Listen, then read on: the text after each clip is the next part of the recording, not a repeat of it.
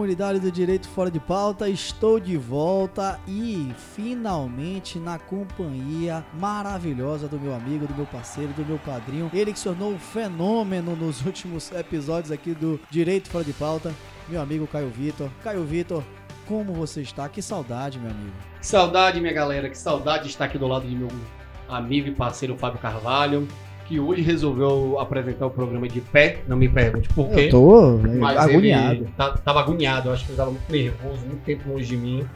Fábio, que vocês têm visto aí bastante o rosto nas redes sociais. Fábio agora se empolgou. Grava né? programas, grava é, é, dicas né, no, no Instagram dele, o Enciclopédia do Direito. Obrigado pelo mexão. Parceiro aí do nosso Direito Fora de Pauta.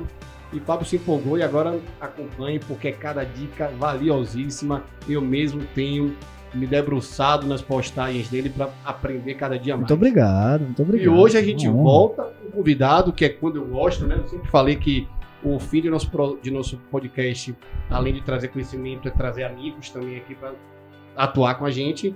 E hoje nós temos um convidado especial, né, Fábio? É, na verdade hoje não é o um amigo, né? É só o convidado, né? Eu diria isso. Seja muito bem-vindo, meu parceiro, meu amigo. Ele que é um fenômeno da advocacia, né? Acho que com 23 anos de idade aí, tá revolucionando, tá dando dor de cabeça em muita gente aí, né, Caio? Com certeza, muita gente aí com, considerando o nosso amigo como a pedra do sapato, né? É, ô Luiz, quando você quiser pegar o microfone e falar com o pessoal, você tá liberado, viu? Muito prazer, Fábio, meu amigo Caio. É uma grande satisfação estar aqui participando pela primeira vez deste programa, que na verdade já é um sucesso, né? Já é um sucesso nas, nas bancas de faculdades, entre os escritórios de advocacia. Uma, assim, e uma grande repercussão esse programa aqui Direito de Fora de Pauta, né? Que de uma certa forma é, acaba levando muitos temas importantes para o mundo jurídico, né? De uma certa forma. Luiz, assim. quantos anos de idade? Eu, 28 anos. 28 anos de idade, músico, advogado. Passa um pouquinho do seu currículo. Editor de Photoshop. Photoshop. Editor de Photoshop. Vamos lá. Não, na verdade, minha minha vida sempre foi voltada à área da música, né? Eu desde pequeno toco, né, em bandas.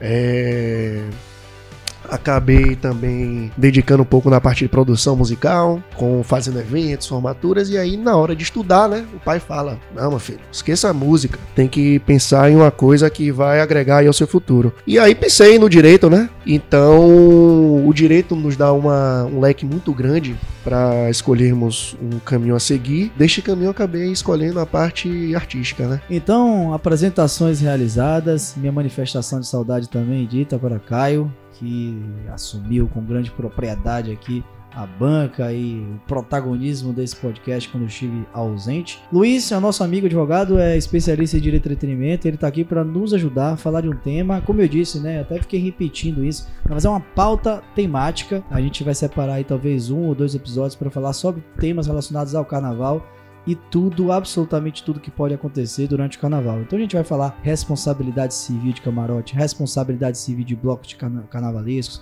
Vamos falar de responsabilidade em caso de furto dentro de camarote, responsabilidade em caso de furto dentro de bloco. Falaremos de direitos cordeiros. De ausência de banda. Falaremos de falta de banda. Luiz adora esse tema, da ausência de banda em camarotes. Se, se, se existe ou não existe dando moral por conta disso, até o limite dessa indenização. Quero ouvir também Luiz sobre a questão do ECAD. Quero falar com o Luiz também sobre a questão dos direitos dos músicos. Enfim, a pauta hoje é infinita, a pauta hoje é absolutamente solta.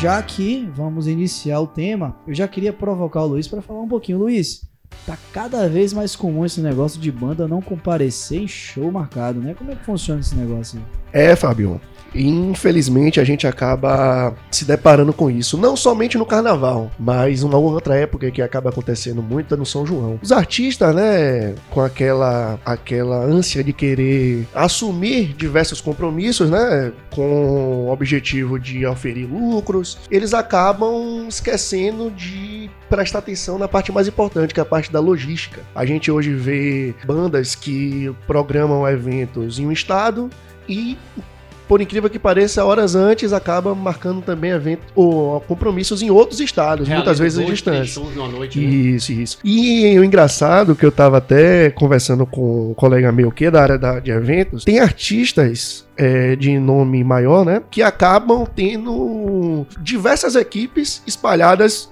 pelo, pelo Brasil. Por exemplo, eles Equipe marcam. De músicos. Né? Isso, né? músicos, é produtores. isso. Vários músicos isso. Porque eles têm uma, uma equipe principal que acaba se deslocando junto com o artista, né? E deixa uma, um, cada grupo né, em, de, de stand-by nesses, nesses outros locais, justamente para tentar cumprir essa jornada de apresentações. Só que, infelizmente, é, em certos casos, acabam acontecendo imprevistos. Como é que fica o consumidor quando ele adquire um ingresso, espera o artista chegar, o artista não comparece e quando o consumidor vai tentar descobrir o motivo, percebe que ele estava fazendo um evento em um local distante, poucas horas antes desse. Isso é verdade. Peraí, peraí, vamos, vamos, vamos dar vamos esclarecer alguns fatos. Realmente existem situações, eu, por exemplo, sigo alguns artistas. Um dia desse eu vi um artista que não conseguiu chegar ao show porque o aeroporto estava fechado, porque estava tendo algum tipo de, de não aceitação de pouso também, se eu não me engano, no local onde ele ia fazer o show. Então, existem motivos que realmente ensejam não comparecimento, né? O não comparecimento, mas existem outros motivos que não levam a isso. Então, assim, eu quero que você. Eu tô aqui para instigar. É, é, qual é o limite? Quando é? Você, você falou muito de ah, marca dois, três shows. Mas qual é a razoabilidade disso? Quando é que existe culpa por parte do, do artista e quando é que não existe culpa por parte do artista? No, como o próprio Fábio sabe muito bem disso, é a questão do nexo de causalidade. Digamos o exemplo que, que você colocou, eu particularmente entendo que é risco do negócio. Se um aeroporto, um determinado aeroporto não esteja funcionando e a banda não comparece por este motivo, eu entendo que é risco do negócio. E se a banda eventualmente sofrer algum tipo de prejuízo, é que promova ações de regressos com as empresas que realmente foram responsáveis por aquilo. Mas o consumidor que adquiriu aquele ingresso para assistir aquela, aquela atração, ele não pode ficar desamparado quanto a quanto aquilo ali. É porque a gente tem como ouvinte aqui muita gente que não é do meio jurídico. De explicar o que é que é o risco do negócio. Na, quando você é um empresário, quando você é fornecedor, você ah, normalmente, né, em regra, ofere lucro com aquilo ali. Por você oferir lucro, por você ter uma vantagem econômica diante do seu negócio, você também tem que assumir certos riscos. Então, o que o, o, que o Luiz está querendo dizer é o seguinte: se, o, se a banda ela se compromete a comparecer a dois shows e por um acaso há um fechamento do aeroporto, por mais que não seja culpa dela, ela tem que arcar com aquilo ali, uhum. arcar com aquela responsabilidade para que possa, então, fazer valer o, o, o, direito do consumidor e o consumidor não ser prejudicado. Eu né? acho que é uma, é uma, situação até mais Exatamente. simples de, de, de, verificar. Por exemplo, quando a gente pensa no, no, no carnaval, vamos colocar. Depois que não viu por aqui. Então, então para quem não viu, nós colocamos lá no Stories que era um caso seguinte: de quem é a culpa em caso de uma pessoa que morre a tiros dentro de um bloco de carnaval, ou seja, nos limites da corda dentro do de uma carnaval. corda, né? Você que não mora em Salvador, que nunca, nunca viu como é que funciona o carnaval, é o trio, né? Tem o um carro de apoio e esses dois carros são envoltos por uma corda em que os cordeiros pulam nessa corda e só pode ficar ali dentro quem pagou o Abadá, quem pagou Exatamente. pra curtir o trio de perto o tempo todo. Luiz vai falar depois sobre os cordeiros, né, Luiz? Vai falar um pouquinho sobre eles. Com certeza. É, quando você, por gentileza, me responder as perguntas, Luiz, fala no microfone, não fica balançando a cabeça, não, porque o pessoal não tá assistindo.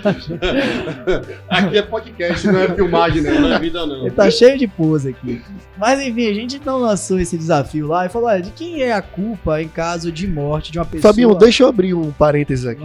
Uma pessoa me chamou a atenção que existe no, em certos eventos open bar e all inclusive, quando o menor está, está autorizado a entrar com os pais, é, a produção coloca uma pulseira. Ah, é, coloca pulseira. Sim, sim.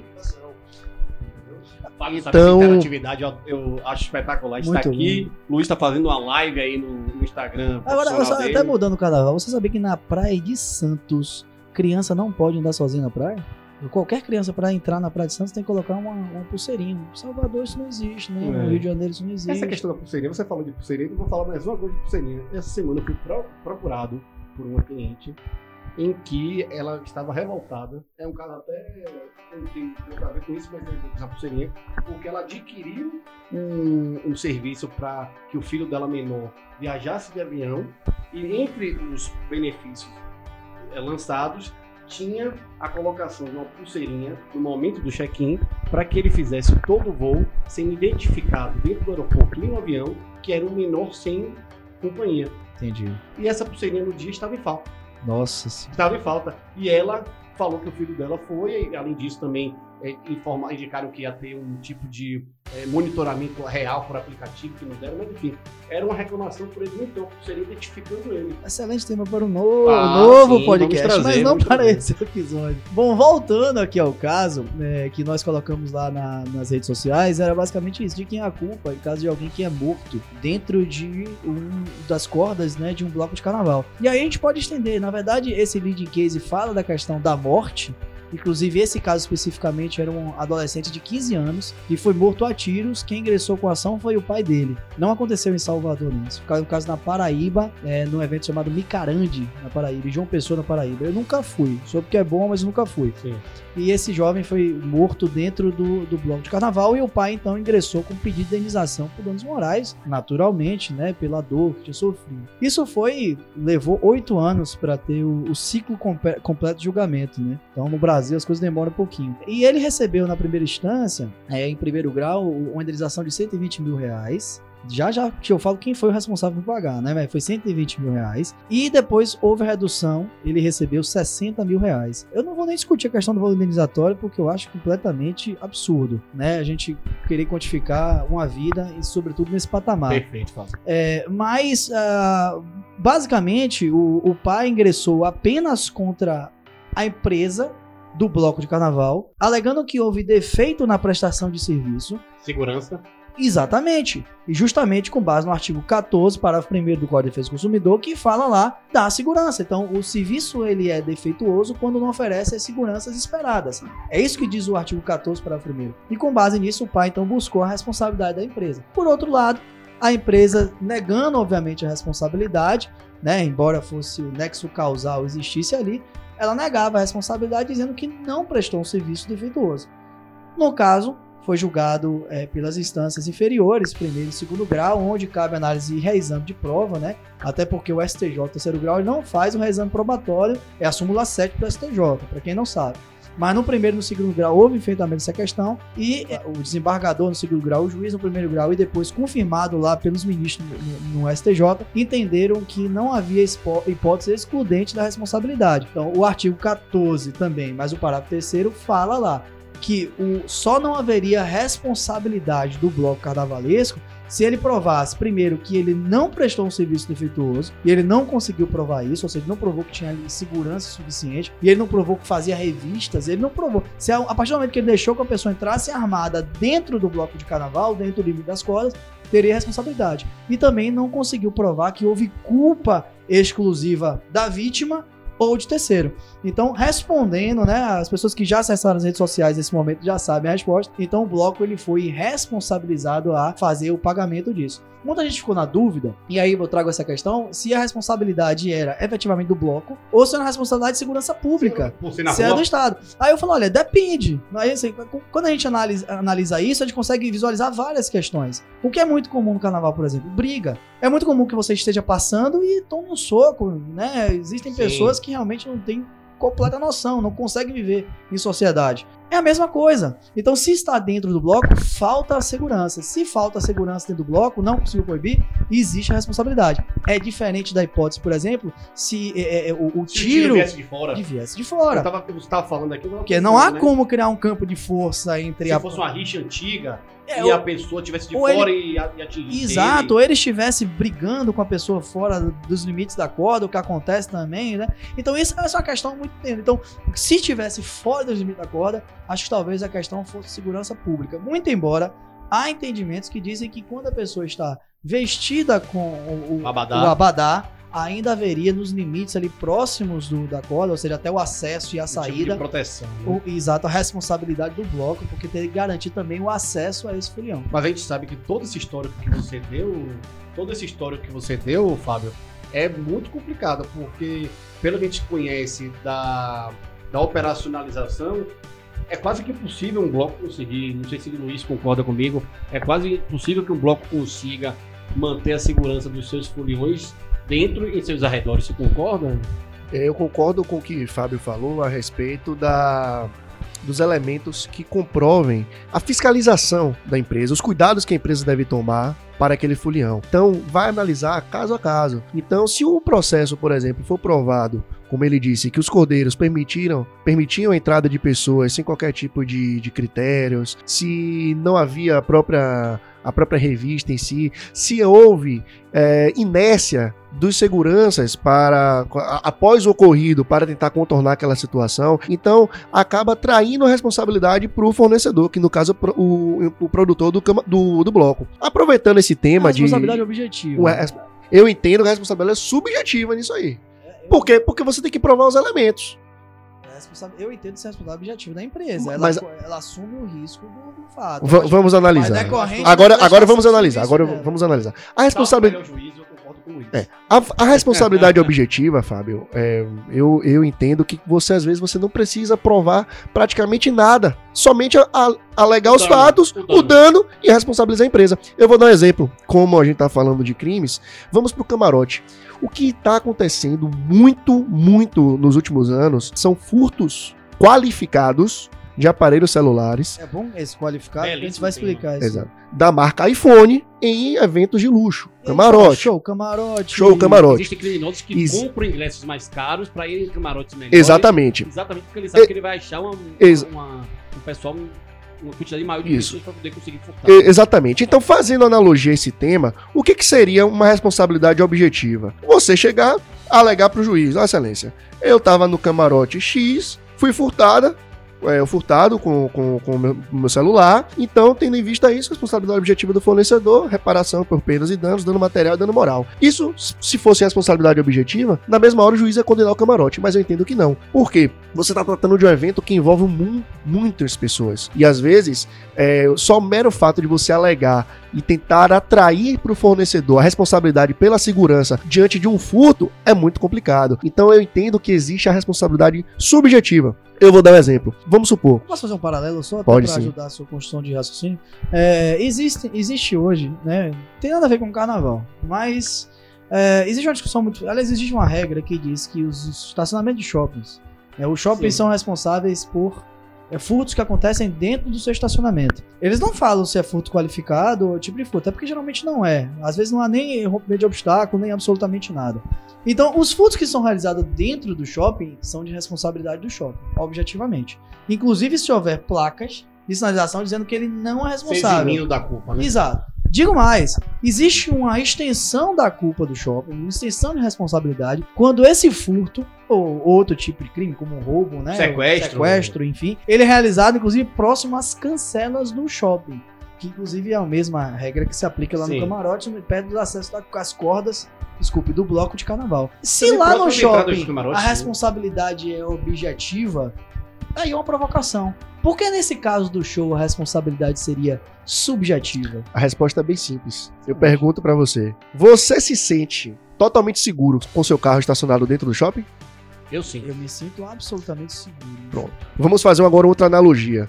Vamos dizer que esse seja um. Mas eu me sinto absolutamente seguro certo. também no ambiente de show Pronto. de ingresso caro. Como? Não. Pronto. Eu não. Não, exatamente. Eu não. Aí entra a responsabilidade subjetiva. Então vamos supor, vamos dizer que você esteja num shopping só que esse shopping seja um mini shopping. E o estacionamento é privado, certo? Mas o estacionamento é aquele similar de, de, de farmácia na, na, parte externa, você sente que seu carro vai estar seguro naquele estacionamento privado, na parte externa do shopping, do mini shopping? Não. Pronto, entra em responsabilidade subjetiva. Então existe até entendimento do STJ, inclusive escrevi sobre isso, de que é, não foi configurada a responsabilidade daquele estabelecimento, tendo em vista que naquele local não foi evidentemente comprovado que o consumidor se sentiria totalmente seguro em deixar seu bem ali. Se você está no shopping center, eu não tenho dúvidas que você sente que aquele ambiente é totalmente seguro, certo? Mas você no camarote do carnaval, com 10 mil pessoas, será que aquele ambiente é totalmente seguro para um caso de furto? Para um caso de violência, Não tenha dúvidas que você tá um, É, você estamos falando de furto Isso. estamos falando de furto qualificado. Furto quali... Sim, Furto qualificado. Mas a questão do furto qualificado em shopping, por exemplo, você, você pode ter a questão do arrombamento, a destreza, entendeu? Então, se você for fazer a analogia do furto qualificado nos eventos de grande público, a maioria dos, do- do- das qualificadoras, ao meu ver, é, são voltadas à destreza. E sempre as maiores vítimas são as mulheres. Como você poderia configurar um furto qualificado de um celular de um homem? O celular no bolso de trás. Observe, o celular no bolso de trás. Será que o, o indivíduo vai utilizar de habilidade somente para puxar aquele celular que tá Ou no bolso dar de trás? trombado, vai dar um trombado e vai puxar. Mas ainda assim não precisa tanta. Talvez po- poderia confirmar uma, uma, uma, uma destreza. Mas é, será que é muito mais difícil dele subtrair, abrindo a bolsa da mulher, puxando o celular sem ela perceber e levar? Ou ele chegar no homem Sem dúvida. Pronto. Então, então, nesse caso aí, eu entendo que a responsabilidade é subjetiva. Observe. direito espetacular pra ele, né? É. Grandíssimos advogados, aqui três. Com Ah, no tamanho nem tanto. né? É, no tamanho não, mas na competência. E dois entendimentos diferentes, dois pensamentos diferentes. O direito é espetacular por causa disso também. Então, voltando à questão do camarote, quando eu pergunto se você lá se sente seguro, às vezes a pessoa. Caio disse que não, Fábio disse que sim. Sim. Então, eu convido vo- você, Fábio, aí comigo no, no carnaval Ah, esse ano e deixar seu celular e deixar seu celular no bolso de trás no camarote.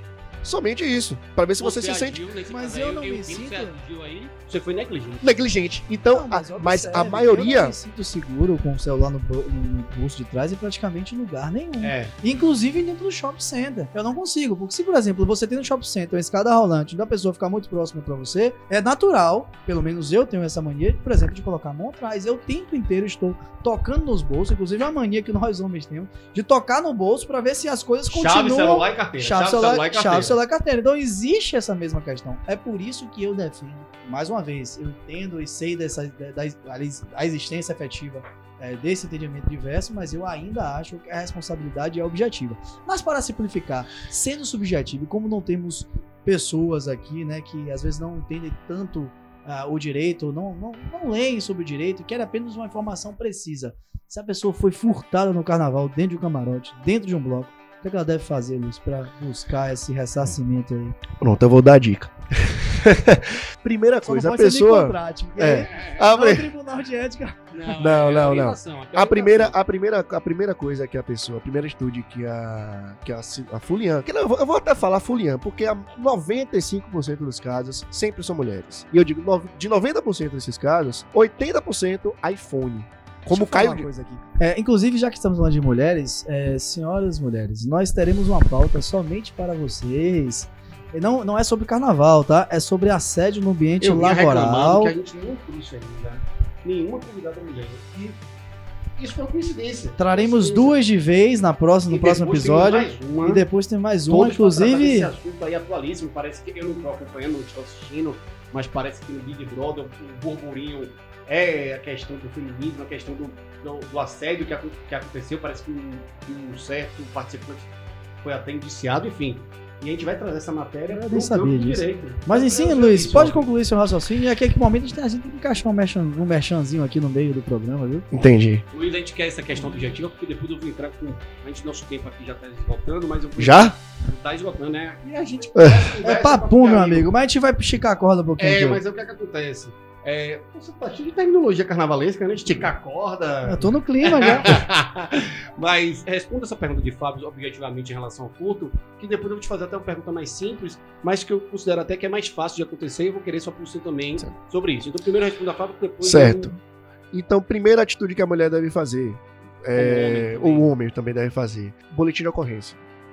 Boletim de ocorrência é regra. E chegar no, no- na delegacia do carnaval, existem postos estabelecidos em determinados locais do, do circuito. Salvo engano, o Dina, o posto ali mais próximo, ali fica ali naquela região do. A minha Próximo ao Isba, tá né? O Brasil inteiro, não é só pra Salvador. É verdade. Todo o Brasil tá Mas então, então a regra. Procurar a guarnição policial mais próxima e pedir orientação onde pode prestar o, depoimento e fazer aquela, aquela ocorrência. Então a primeira regra é essa: deixar expressamente na ocorrência as condições que se deu o crime, se foi furto simples ou furto qualificado. O delegado vai ter o, o discernimento para poder é, tipificar a, a conduta. né? Ela deve ter também documentos que comprovem a titularidade daquele bem como exemplo da nota fiscal, ou algum tipo de comprovante de compra do aparelho celular, todos os outros elementos suficientes para tentar caracterizar falhas na prestação de serviços daquele camarote. Ou E o bloco. ocorrido, E o ocorrido. Aí seria o, o- o outro ponto-chave. Testemunha é fundamental. Eu digo isso, Caio e Fábio, porque eu venho acompanhando as decisões no- no- no- nos nossos tribunais e a jurisprudência esmagadora é levando o dever de vigilância para o consumidor. Pasme, para o consumidor. Mas, em parte, eu tenho às vezes que concordar com os juízes. Porque muitas vezes os processos chegam no, no- no judiciário sem Mal prova. instruídos. Isso, perfeitamente Mal instruídos. mal instruídos. Então, quando eu falo que a A responsabilidade. A gente criticou muito isso aqui, Luiz. Até, é, se você não ouviu, inclusive, a gente já puxa o- a orelha de Luiz aqui, quando nós falamos do aplicativo da queixa cidadã. A gente falou assim: o grande problema não é elaborar a queixa, é saber como construir a inicial e saber o que juntar na inicial. Então, essa questão da má instrução, eu vou deixar você concluir, é realmente talvez seja um grande problema aí que afeta aí que faz com que a pessoa perca, né, aquele direito que ela acha que tem e busca em juízo. Né? Exatamente. Então, quando existem muitos processos mal instruídos que chegam aos juízes, quando vem um processo, talvez com uma instrução melhor, coletiva de testemunhas, com documentos que comprovem a aquisição do aparelho, que comprovem a falta de, de, de- de vigilância do camarote, os juízes já estão talvez contaminados com aquela chuva de processos que chegaram sem esses elementos. Exatamente, Nossa exatamente. Senhora. Então, a orientação basicamente é que a- a- o consumidor ele leve o maior número de provas possíveis para que mostre ao juiz que aquela responsabilidade é, sobre o fato deve ser atribuída ao, ao, ao fornecedor, no caso, ao produtor do, do de- evento. de- Exatamente. De prestação de segurança adequada, por aí vai. A gente tratou aqui de alguns assuntos, assuntos que não são impossíveis de acontecer, mas que eu imagino que, que nem todo mundo já sofreu com esses problemas. Mas tem um problema que esse eu acho que é mais comum e que não se trata apenas do carnaval. Eu vou falar das festas em geral. Eu acho que todos aí que estão ouvindo sabem que tudo que a gente está tratando aqui, está falando do carnaval pela proximidade, mas se enquadra a qualquer tipo de, de evento. Minha questão, eu quero que você trate um pouquinho a respeito do serviço que você adquire, uma festa, um show, qualquer coisa. Chegando lá, você não encontra o que você contratou. O irmão de, de Fábio, inclusive, passou por isso. Vai, deixa eu mandar um beijo, saudade, Dan. Saudade de É, você. passou por isso. Eles adquiriram um. Uma já festa foi- de foi, Réveillon, Inclusive, entrevistado nosso aqui. Foi um dos mais ouvidos. Ele é um tratando- fenômeno na parte tratando da questão tributária. Mas enfim, esse amigo nosso, ele fez um. Ele contratou com a esposa, com os amigos, com primos de Fábio, enfim, uma festa de Réveillon, em que era disposto lá inúmeras coisas que teriam na festa. É, whiskies de ótima qualidade, alimentação premium. Chegando lá, ele encontrou um verdadeiro, desculpa o termo, inferno. É, o fato aconteceu em São Paulo e Aconteceu até... em São Paulo. E assim, ele tinha outras opções até mais em conta, mas preferiu pagar mais caro. E eu acho que é, uma, é um, um exemplo, um cenário que é mais comum de acontecer. Muito, muito. Então, assim, o que é que pode ser feito nesses casos, Luiz? Você chegou, você contratou um camarote no carnaval, tinha lá dizendo que a bebida seria premium, você chega lá, você encontra a bebida comum, Ou acabou a bebida. Meia-noite ou acabou a bebida. Ou então uma comida, você vai lá esperando comer sashi, sushi, você vai, só tem um churrasquinho de gato, e aí o que é que você faz? É, exatamente como vim falando já há algum tempo, esses tipos de situações a gente configura em descumprimento de oferta, certo? Com certeza. Mas, Fábio, vai concordar comigo, nem todo descumprimento de oferta pode ensejar dano moral, Com Sim, certeza. sim. Certo? Então vamos supor, você contratou um evento all inclusive, que tinha bebida à vontade, comida, diversos tipos de comida, diversos tipos de bebida, mas apenas um desses elementos Faltou. faltou.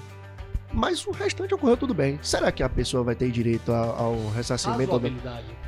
princípio Até da porque dano razoabilidade? moral pressupõe lesão direito da personalidade. Isso. Muita gente esquece isso, né? Isso, exatamente. Então as pessoas acabam indo que, ah, faltou o uísque, dando moral. Não é assim. Eu Talvez um abatimento do preço. perfeitamente, o, o código a diz isso. fala bate- Sempre, sempre busque a empresa antes de entrar com ação judicial. Acho que todo o interesse nosso dos advogados é sempre buscar a conciliação. Exatamente, E o esquema exatamente. seria o mesmo da questão que você falou também do, do furto de qualquer outro problema. Exato. Fotos, provas. Provas, exatamente. Então, assim, quando acontecem essas situações nesses eventos, é, eu sempre busco obter informações acerca de o que aconteceu no evento como um todo. Não é apenas um fato ou outro que possa configurar um efetivo abalo moral para aquele consumidor. Então, o exemplo do irmão de Fábio, que ocorreu em São Paulo, é, é, bem, é bem isso que eu estou dizendo. Mas porque o dele, o dele houve, houve um, porque ele não conseguiu isso, naquele momento porque ele, ele, ele, teve que pular balcões para conseguir pegar uma bebida. Exatamente. Então, assim, foi uma, foi uma série de fatores. Às vezes, superlotação, muitas brigas,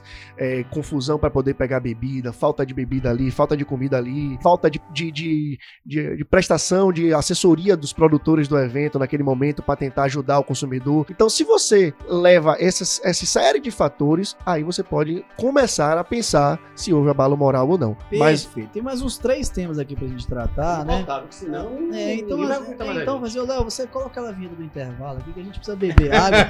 e o Luiz resolveu fazer ao vivo, aí você coloca a vinheta do intervalo. Mas Não, na ele volta... já fez ao vivo de cima, de baixo, de lado, do outro. É, eu tô em pé desde que começou o programa. então, são que horas? São 14 horas e 13 minutos, a gente não almoçou ainda aqui. Mas enfim, é. então, depois do intervalo, a gente vai voltar com três temas aí. Um, inclusive, que chamou atenção, que aconteceu numa festa aqui em Salvador. E outros dois casos que eu vou comentar aqui, que o Luiz também vai falar um pouquinho com vocês com a participação de Caio.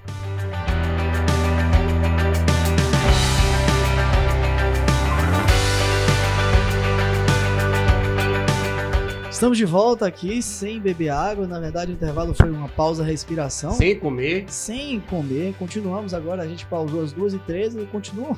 Reunião. continua sendo 2h13. Mas o, o que eu queria conversar com vocês, na verdade, foi um fato que aconteceu em Salvador é, não vou citar o nome do evento, não vou citar o nome da pessoa, mas foi um caso em que uma mulher, uma pessoa de sexo feminino, foi filmada no telão de um grande show em que apareceu com o seio à mostra. Enfim, nesse caso, é, algumas pessoas até procuram, né? Sempre em curiosidade. Atualíssimo foi... esse. É, atualíssimo, exato. É, o, o, o, grande problema disso tudo é a propagação disso nas redes, né? Nas, no WhatsApp, no Telegram e outros temas, inclusive até pessoas que passam no Instagram e postam. É um absurdo isso Já que tivemos aqui um, um, convidado falando sobre isso muito bem, doutor Newton Dias. Exato. Que tratou dessa questão. Falou né? essa questão, exatamente. Então, assim, é, as pessoas perguntaram, então vamos tirar essa dúvida. As pessoas perguntaram: existe dano moral? Aliás, a pessoa que, que foi filmada nessas condições em que é, por um desvio ali, por um desleixo, deixou uma parte do corpo à mostra, ou de repente estava na companhia de alguém e não queria ser filmada ou fotografada. Num ambiente público, vocês acham que isso dá ensejo dando moral? Abre parênteses, já indicando que todos esses ingressos que vocês adquirem, normalmente, lá nos termos e condições, eles vêm prevendo a questão de que você vai estar no espaço público, que sua imagem pode eventualmente aparecer é, em, alguma, em algum processo de divulgação. É claro que isso tem que ter uma questão de razoabilidade. Eu estava até conversando com o Luiz, tanto eu quanto o Luiz já tivemos processos em que militamos, em que foram, foi pego a imagem de clientes nossos e utilizados para divulgar em diversas formas. Não é o que nós estamos falando. Nós estamos falando de uma imagem que passou mas pode até e puxar o gancho. a pessoa. Pode até puxar o gancho para isso. Mas assim, vamos lá, vamos, vamos pegar o texto de lei, né, que fala. O artigo 5 inciso 10 da Constituição Federal que diz lá que são invioláveis, entre várias coisas, intimidade, vida privada, a imagem das pessoas, assegurando a elas o direito de indenização pelo dano material ou moral decorrente da violação. Então, isso é o que diz a Constituição Federal no artigo 5 inciso 10, o direito fundamental. Então, se está lá dizendo que é inviolável o direito à imagem e é passível de indenização o dano causado por conta dessa violação, a pergunta objetiva é: existe ou não existe dano moral nesse fato que a pessoa, por culpa dela talvez, ou nem por culpa dela, mas enfim, por um, um momento ali de, de distração, deixou para é, ser filmada ou numa situação que não queria que fosse. Para você, existe dano moral nisso aí? Depende. depende Sempre vai depender. É, além da, do artigo 5 Fábio, é importante lembrar que existe uma súmula do Perfeito. STJ, súmula 403. Essa súmula diz o seguinte: que depende, independe de prova do prejuízo, né? a indenização pela publicação não autorizada de imagens para fins econômicos ou comerciais. Então, como o próprio Caio disse, quando você veicula a imagem de alguém, independente de onde ela foi capturada, seja ela ambiente público com muitas pessoas, mas se a empresa veicular aquela com fins de autopromoção daquele negócio, dano moral em ipsa, não tem o que discutir. Agora existem imagens que são capturadas em locais públicos que passam de, de forma assim involuntária, entendeu? Como se a pessoa tivesse assumido o risco. Isso. Ela tá em local público, sabe que pode ser filmada, então. Exatamente, exatamente, exatamente. Então, nesses casos assim, eu particularmente não consigo enxergar a, a incidência de dano moral. Talvez, Esse talvez. Que Fábio deu, é. por exemplo, você entende, você entende que é, não teria como ser responsabilizado a, a, a, festa pelo simples fato dela estar ali fazendo ao vivo e. Ao vivo ainda? Teve ou não um descuido, e aí, eu não vou afirmar porque eu não sei do caso, mas enfim, teve um descuido, apareceu algo, ela não teria como ser responsabilizada por isso. Existem Exatamente. várias situações relacionadas à imagem. Exemplo, é quando a, às vezes a pessoa faz uma filmagem, como foi? Aconteceu, passou uma pessoa, passou no telão, e aquela coisa aconteceu, pronto, não existe acho que todos entendemos que não existe dano. Ela estava num ambiente público, houve um desleixo, não houve má fé nenhuma, nem houve abuso do cinegrafista em dar close em alguma parte íntima. O que não exclui a responsabilização de quem recebe essas imagens e começa a repassar. E, e que é outro departamento. Que é o outro departamento. Aí, não é, aí, a, aí a responsabilização não vai ser do evento, vai ser Agora, da pessoa. O dano pode existir se essa imagem Perfeito, for associada cara. a algo. Exemplo, se alguém pegar aquela imagem, eu não vou nem citar esse caso. Pode estar, por exemplo, a, a imagem de um de nós aqui um andando. Que eu te contei, não. Que ela, tava, ela foi pro evento, ela subiu no, no ombro de um, do namorado, ela abriu o braço, foi fotografada pela administração do evento e nas edições posteriores do evento, a imagem que era divulgada no Instagram para promover a festa era ela no ombro do marido, o braço levantado. Isso como não... se ela fosse a cara da festa. Exato. Então existe. E isso aí foi responsabilizado. Súmula 403 da STJ, para fins econômicos ou comerciais. Exatamente. Não precisa nem provar se houve prejuízo verdade, ou não. entendimento que está pacífico no STJ tem que ter fins econômicos ou, sociais. Mas existe a questão do dano reflexo. Por exemplo, existem casos com algumas pessoas, já aconteceu isso de fato também foi julgado pelo STJ. Fugindo da esfera do carnaval, a pessoa que é fotografada, por exemplo, às vezes num traje mais simples e é, é utilizada a foto dela com associação a um usuário de droga, por exemplo, na, em São Paulo, como já aconteceu. Então, é, é um, um, filho, inclusive, de uma pessoa de, de, certa posição em São Paulo, quando eu falo de posição, uma pessoa muito importante em São Paulo, né? Se assim pode dizer, e fizeram uma associação daquela foto dele, que era uma foto simplesmente em traje simples, andando de skate, como se fosse usuário de droga. Nesse caso aí, o dano está configurado porque existe abuso de direito. E chamando a atenção que também existe um caso que é, é emblemático no STJ, que é o caso de uma atriz famosa, uma atriz famosa, que foi gravar as cenas de um determinado filme novela, não lembro bem, depois eu posso passar o número do, do recurso para vocês. Ela foi gravar e, e, e, havia nessa gravação da novela, do filme, enfim, uma cena que ela ficava nua. Sim. Aí uma grande revista, que não existe mais, pegou aquelas imagens e colocou na revista e fez a divulgação daquela revista e aí o STJ entendeu, não, nesse caso, muito embora ela estivesse em local público, muito embora ela tivesse cedido as imagens, houve abuso de direito, porque aí entra o que o Luiz falou. Teve a questão econômica, teve a questão da associação à imagem dela ao que ela não queria. Sim. Porque não era o objetivo dela exatamente a exposição do corpo nu é, numa revista masculina. Certo. Então existe essa questão. Bom, eu separei um outro tema. Vocês têm alguma coisa para acrescentar? Senão eu vou matar com o tema que eu separei aqui. Não, eu acho que, eu acho que a gente tratou dessa questão de forma brilhante, né? É, então eu vou separar o último tema que eu vou falar com vocês também, que é um outro caso que aconteceu no carnaval, acho que é muito comum de acontecer, que é, é fio de eletricidade. A pergunta é, quando um, um, um, Eu já tô adiantando tempo que eu vou postar, né? Já vou dizer que eu vou postar lá, hein? Quando a gente. O, o trio elétrico passa, é muito comum, às vezes, que existam fios de eletricidade que Sim. são conectados. Né? Ou às vezes a chuva e tal. Quando esse fio dos dados se rompe por conta da passagem do trio elétrico e ele por acaso atinge uma pessoa ou derruba uma precisa ser um fio de eletricidade, pode ser um poste de luz que cai e acerta alguém lá embaixo. De quem é a responsabilidade? Esse é, só, esse é exemplo. Eu me lembrei que nas aulas de penal de Caio e. Neville. Caio Neville. Que a de eu tiro em D, que re, re, é, o tiro ao invés de pegar em B, pegou em C. É uma situação muito comum. O Luiz tá com fome, tô achando, né? Não. Que ele começou a botar uma carinha. Sim. Mas enfim. Essa só... situação, particularmente, eu nunca, nunca presenciei. Graças a Deus. Eu né? nunca presenciei. Mas do... já aconteceu essa situação. Fábio, é, ele nunca... o Fábio ele não dá ponto sem não para ele ter trazido isso, ele nas pesquisas dele, que ele fica dentro do site. O, o, o computador de Fábio, ouvintes, quando você abre, a página principal são os informativos do STJ. Ah, eu sou. Eu então, sou, Fábio, quando ele vem com essas histórias, não achem que ele está criando, ele trouxe de algo. Então, Já, já pode esperar que o próximo passo dele é Eu trouxe o papelzinho. Eu vou, eu vou ser, eu vou. Eu vou confessar, teve uma vez, eu vou Olha. falar que eu não passei por isso, Ai, bem lembrado. Que ele vestido Eu- de grande. Não, não. Dessa vez eu tava em cima do De trio. grande gravata, né? Não, dessa, dessa vez eu tava em cima do trio. Trio elétrico, eu já tinha tocando? Tava. Foi no Furdunço. sabia Foi no. Furdunço. Mas ainda É, sabia tocar. E aí, chegou um determinado momento ali nas ruas da Barra que o trio não tinha calculado aquela, aquela rota de saída. Nossa. Ali é naquela rua. Aquela rua ali do. Enfim, é uma rua. Enfim, Logo, logo ao lado da Marinha, me esqueci É, o nome não da rua.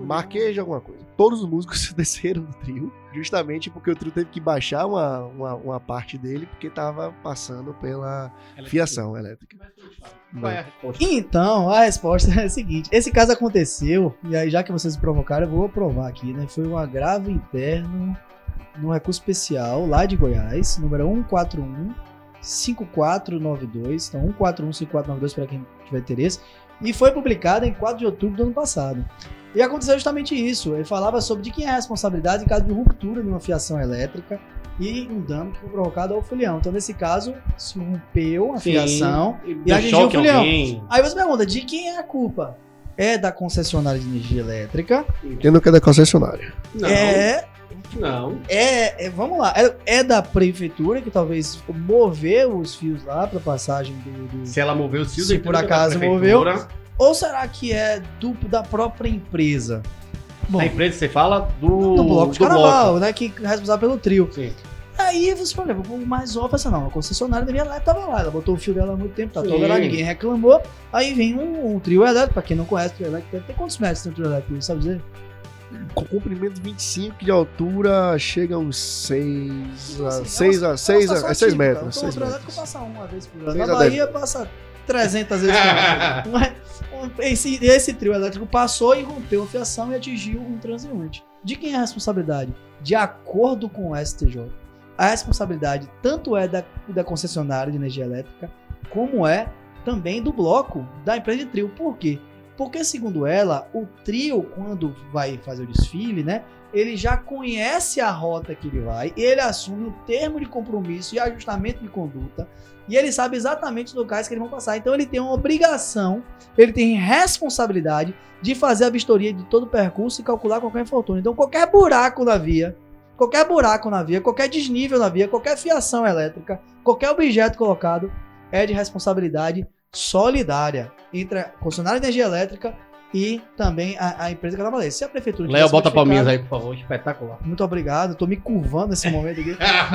Muito obrigado. Então era esse, era o último tema que eu tinha pra tratar. Luiz, Mas peraí, não. Só uma saideira, por favor. Porque saideira. vai surgindo e é o que a gente quer é falar dos, da maior, do maior número de temas Então, possíveis. garçom, por favor. Não, é a última coisa. Luiz, eu estou lá no bloco, ou até fora dele, e quem não tá aqui, mas quem é de Salvador sabe, existem alguns cordeiros, alguns cordeiros, não vou falar de todos, que são violentos. Eu estou passando por. Eu estou dentro do bloco ou fora dele, um cordeiro daquele. Você tá passando por fora do bloco. Por fora do bloco. Vestido de muquirano. É, pode ser. Pode ser. Ou então por dentro. Por dentro Eu, como fulião, e um cordeiro daquele me dá um murro. A responsabilidade é do, do bloco? Sem dúvidas, a responsabilidade é do bloco. Até porque o bloco, ele contrata aquela. Eu não digo. Ele não contrata diretamente É cordeiros. terceirizado. É isso. terceirizado. Eles contratam empresas de seguranças, que essas empresas de segurança acabam contratando o- os, os próprios Ah, cordeiros. ah, Vamos sim. falar então sobre um pouquinho do- dos direitos dos cordeiros. Você tem Né? um minuto pra falar dos outros. É. Para quem não sabe, o de cordeiro tem sindicato. Nossa senhora. Sindicato, Sindicordas Bahia, certo? E esse Sindicordas, ele assina todo ano termos de ajuste de conduta com as associações dos blocos industrioelétricos e juntamente com o Ministério Público do Trabalho. É, estabelece algumas regras, eu separei até algumas aqui para que estão em vigor para esse ano 2020 e pasmem, existem algumas coisas assim que vamos dar um exemplo aqui, a diária do Cordeiro, Tá falando 50 da Bahia, né? na Bahia, Bahia. Diária do Cordeiro, 53 reais. Pessoal, entenda o que o Luiz está falando. Uma pessoa que vai sair de um ponto A para um ponto B em um percurso que dura em média de 6 horas, 6 horas? Seis horas. Seis horas. Lembrando que eles Seis chegam duas, três horas antes. Ou seja, então estamos falando de quase 10 horas de trabalho andando, às vezes embaixo de um sol forte, é, sofrendo é, empurrões, murros, tendo que segurar a corda, empurrar a corda para ganhar 53 reais. Já incluso o Vale Transporte. Nossa, quanto é um transporte na Bahia? Já 3 incluso o reais, vale 3,50 o passagem, né? Vem agora a alimentação dos cordeiros. Eles têm direito a receber. E isso está previsto no TAC. Além dos 53, recebe Ale- é, alimentação. Dois pacotes de biscoitos, um doce e um salgado, ou salgado. Não sei se vale patrocínio aqui, mas uma publicidade, mas tem no próprio TAC. Duas Max Goiabinha. Tem escrito isso. Dois Max Goiabinha, um refri ou um suco em caixinha, vem quatro garrafas de água, até bloco que sai até às 17 horas, mas se for depois das 17 horas, esse número passa para 13 garrafas de água, além de seguro individual de vida, é fornecimento de EPIs, que devem ser utilizados pelos cordeiros de forma obrigatória. Luva, protetor de pro, protetor e protetor solar. certo. Protetor solar. Eles têm que usar também a camisa de, de, de identificação. Você falou comigo aqui, posso dar uma Pode falar. aqui? Existe também no sistema STJ sobre isso. Eu vou postar lá também que fala sobre a questão dos ruídos que são provocados pelo, pelo trio elétrico. O Fulião entrou pedindo indenização porque teve perda auditiva decorrente do ruído do, do trio elétrico. É, depois, quem tá nos ouvindo, vai lá no nosso Instagram que eu vou postar isso pra vocês. Fábio, eu já tô adiantando aqui. Esse programa que nós já Vai servimos, dividir? eu vou dividir em duas partes. Tudo bem. Mas então existiu essa, essa, essa decisão do, lá no STJ, viu? Até para os ouvintes aí que não sabem, eu tenho certeza que vocês sabem. Mas só para informar, e eles, e- essa pessoa entrou pedindo indenização por perda auditiva. Caio, inclusive, fez cirurgia recentemente aí no, no ouvido, que eu disse que era do CIS. Toda cirurgia que eu faço, ele fala que é do CISA. Nunca resolveu. Mas ele perdeu a ação porque disse que, na verdade, é, a empresa ela deve observar os limites que são impostos pela prefeitura. Então, se existe lá um limite de decibéis e essa, esse bloco carnaval está dentro dos limites, então não houve abuso, não houve né, excesso, não, não seria responsabilizado. E por outro lado, o, o Fulião, quando vai ao carnaval, ele sabe que vai né, estar sujeito a um, a um volume um pouco maior. Então, esse caso também é um caso maravilhoso, né? Que foi o carnaval. Então, mas você tá os cordeiros, Finaliza. eles recebem Eles recebem, protetor auricular. devem receber, é obrigatório. Se não usarem, aí a, a empresa que tá. Tem que fiscalizar. Tem que fiscalizar, Fiscalizar, exatamente. inclusive colocar pra É, fora. Porque se por, se por acaso receber alguma multa, que é o, o- o Ministério Público pode auto- fazer autuação eles dessa empresa, lá, e isso, a empresa acaba é, se isentando caso comprove que o cordeiro que deixou de, de- de utilizar. Outro detalhe interessante com, com os cordeiros é que eles são fiscalizados lá dentro por empresas de segurança que contratam eles. Aí você pergunta, pô, às vezes eu vejo o cordeiro fora do bloco, como é que eles controlam para ficar seis horas na- durante aquele percurso todo para receber aquele dinheiro? numeradinho assim? Tem um número, mas observem que todos os cordeiros, eles às vezes ficam amarrando fitas no colete ou ficar- carimbo. Giz, assim, né? Isso, giz, exatamente. né? Então, esses fiscais de cordeiros, que são divididos de, de acordo com cada grupo de, de, de, de cordeiros, tinta, assim, cara, negócio meio- eles passam tinta para marcar. Acho ridículo essa situação. né? Eu tava pensando aqui agora. Uma desumanização. É uma coisa realmente, mas Eles fazem isso justamente para fiscalizar se os cordeiros estavam realmente durante todo o percurso prestando serviço para aquele bloco. Ponto A, tinta azul. No ponto B, Perfeito, exatamente. E aí, se porventura eles cheguem no final do percurso sem aqueles, sem aquelas marcações, podem so- eles acabam sofrendo descontos no, no cachê final. ótimo. Luiz, deixa eu te fazer uma pergunta aqui, já que já, o Caio já disse que vai dividir, então eu posso ficar mais duas horas falando aqui. Não, não, não. Não. Mesmo direitinho, se eu for botar aqui o tempo, a gente tem que correr. É, Eu sou fiscal do tempo. Eu tenho, eu tenho um amigo que ele tem 14 anos. E ele tem carteira de estudante. E ele quer porque quer comprar um camarote e pagar meia entrada. cara. Como Fábio é que é ele. polêmico. Fábio é polêmico. Camarote de carnaval, Luiz. Tem que ter meia entrada. Camarote de show tem que ter meia entrada. A pessoa é obrigada a consumir num cartão próprio do camarote. Como é que funciona esse negócio aí, meu amigo? Eu vou dizer o que existe na lei, Opa, certo? que existe na lei. É, a questão do camarote É, no fazer carnaval. O Luiz ele responde com É sinceridade, muito- porque ele é é muito- empresário, ele é dono de camarote, pra quem não sabe. viu? É, eu vou me abster de falar sobre exatamente o camarote de carnaval, por não existir ainda um, regramento específico. um regramento pacificado quanto a isso. Nem- nem. Mas o que é que diz a lei de meia entrada? Antes de mais nada, é uma lei federal, Sim. certo? Que foi sancionado em 2013, se não me engano, 2013 exatamente, e também no, no atual governo houve ainda uma, uma medida provisória convalidando essa lei e ainda dizendo que, aí, que é conta acerca da meia entrada estudantil, que é a, a Tá, questão então estudantil. carnaval, Mas vou- vamos lá. Facilitar. Então Vamos o lá. cara quer ir pro show pré-carnaval. Pronto, né? vamos dar um exemplo melhor. O que é que diz a lei? O que é que diz a letra da lei é a seguinte: o estudante terá acesso a eventos de lazer, espetáculos musicais e espaço de entretenimento, a metade do valor cobrado do ingresso ao público geral. Só que existe a exceção desta lei que está esculpida no parágrafo único do próprio do, do, do artigo 1 E diz o que esta, esta exceção? Que este benefício ele não pode, ele não deve ser aplicado a eventuais convênios ou promoções oferecidas pelo evento, ou espaços ou serviços adicionais oferecidos em espaços como camarotes, áreas ou cadeiras ou arquibancadas especiais. Então, na prática, o que é que acontece? Se um evento está vendendo, comercializando ingressos, tem que ter meia entrada, correto? Mas se neste evento existe uma área especial, que esta área especial é denominada de camarote dentro de um evento, nesta área especial não é obrigatório a comercialização de meia entrada porque está afastada pelo parágrafo único desta mesma lei. Então, vamos lá. De forma específica, ele pode? Não pode?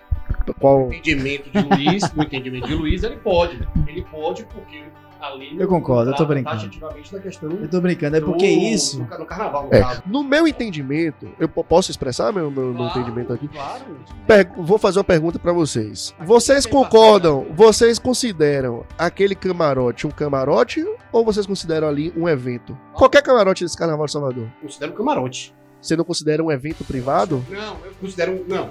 Eu quis dizer o seguinte: eu considero um evento privado dentro de um festejo social. Mas, É um assim, evento, é um caso à Eu parte. entendo como algo particular. Assim, tipo, tem camarotes aqui em Salvador que você vai, você sequer olha o carnaval. Perfeito, eu ia chegar a esse ponto. Você Então eu pergunto, eu pergunto para você, quando você vai a um camarote, Não sou em Salvador. desculpa. quando você vai ao camarote, você pode ficar, você fica adstrito àquele serviço, àquelas situações, àqueles shows que ocorrem dentro do camarote, ou você vai pro camarote para ficar olhando a rua, ver o que tá acontecendo no Carnaval de lá Salvador? Pronto. Então você considera que aquilo ali é um camarote ou você considera um evento privado? Ah, um evento privado. Pronto. Então, assim, na minha interpretação, por mais que ali se deixe- seja denominado como marca um camarote X, camarote Y, eu entendo que ali se trata de um evento privado. Camarote, ele não é uma marca.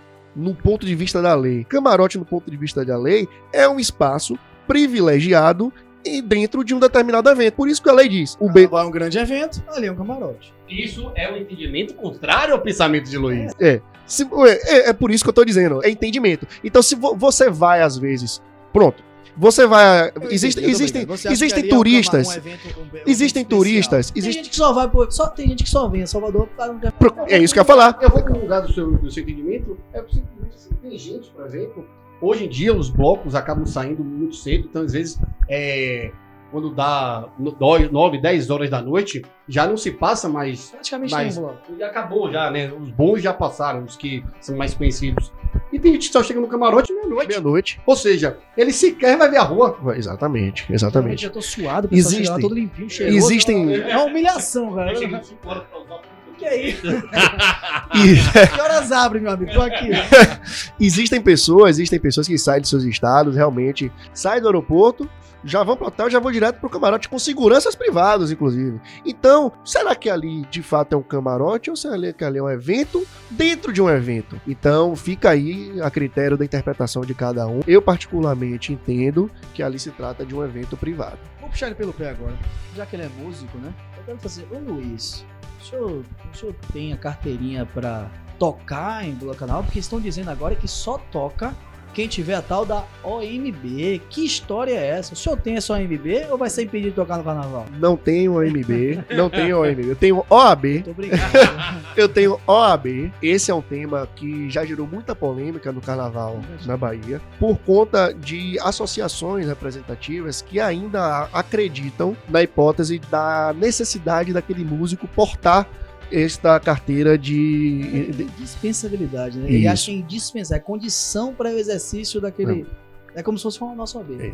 Mas por duas vezes o Supremo Tribunal Federal foi provocado, certo? Acerca da desnecessidade de porte desta carteira. Porque o que é que o Supremo Tribunal Federal entende? Que a música ela é uma arte é uma livre expressão. Você não pode proibir, você não pode impedir aquela pessoa de expressar aquela sua, aquela sua arte, digamos assim. Então, eles entendem que e isso, inclusive, está na própria Constituição. Vamos ver se eu consigo localizar aqui no artigo 5 No próprio artigo 5 né, na verdade, que diz assim, no inciso 9: é livre a expressão da atividade intelectual, artística, científica, independente de censura ou licença. Pronto.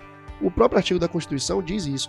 Como a lei que instituiu a Ordem dos Músicos foi criada muito antes da instituição, na década de 60, ela tinha essa previsão da, da necessidade da carteira de músico. Então, os sindicatos, as associações, as próprias Ordens dos Músicos, elas chegavam às vezes nos, nos palcos, faziam uma, uma cobrança para que as bandas tivessem pelo menos alguma quantidade específica de músicos que portassem o AMB e que estivessem em dia. Muitas vezes no carnaval, é, que se tem, tiver músico aí escutando, existiam pessoas dos, dos sindicatos da, da, da, própria AMB que subiam nos trios elétricos para chegar e fazer a arrecadação e ali muita imediata. gente pagava sem saber. E muita gente pagava sem saber. É então isso. hoje em dia já está pacificado que é desnecessário a carteira de músico para você poder tocar. É isso aí, pessoal. Acho que se eu não desmaiei até agora.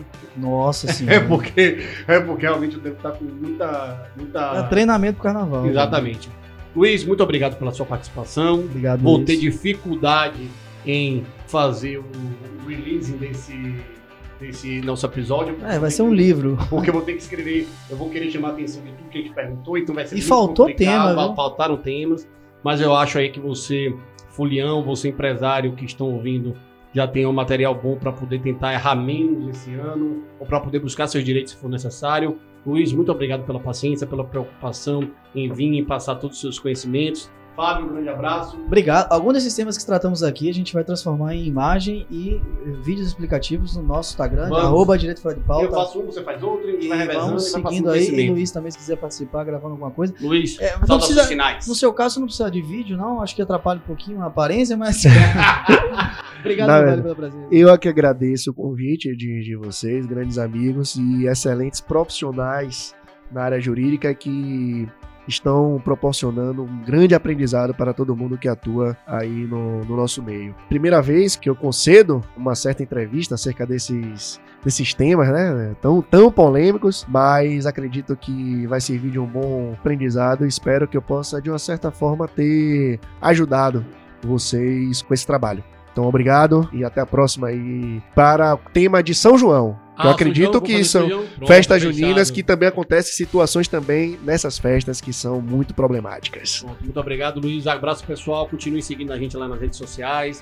Mandem perguntas, acompanhem nossos vídeos explicativos. Saudade de vocês nessa nossa, nessa nossa caminhada juntos, né? Já que a gente estava apresentando os programas separados. E é isso aí. Um grande abraço, até a próxima.